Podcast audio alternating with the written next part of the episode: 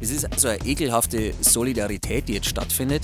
Antenne Bayern hat es schon so für sich angekauft. Bayern hält zusammen. Das gute Laune-Team, was man alles zu Hause tun kann. Es ist ja für viele schon schrecklich, weil sie müssen ja jetzt Zeit verbringen, das auch noch mit der Familie. Das war ja vorher mehr sowas für Grillabende alle zwei Wochen. Und Kinder, so wo man mal kurz durchs Haar streicht. Ah, das ist der Blonde, gell? Ja. Und? Ah, Pubertät schon. Ja, Wahnsinn. Was ich so erlebt den ganzen Tag, also ich mache grandiose Ausflüge zum Edeka. Was ich allerdings durchgehend nicht mag in der ganzen Situation, sind die Leute. Bleiben Sie gesund. Ih, die wahre Information. Bleiben Sie weg. Sagt man da auch nicht, wenn ein Mann auf die Sanifair-Toilette geht. Abschütteln, ne? Ist auch Gefahr, dass er sich voll uriniert. Oder zu alten Leuten. Keine Herzattacke. Die Leute. Während der Krise genauso geschmacklos wie vorher.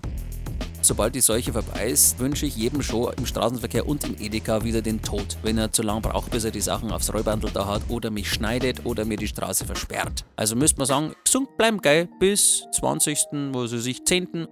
und danach können sie wieder verrecken, sie dumme Sau.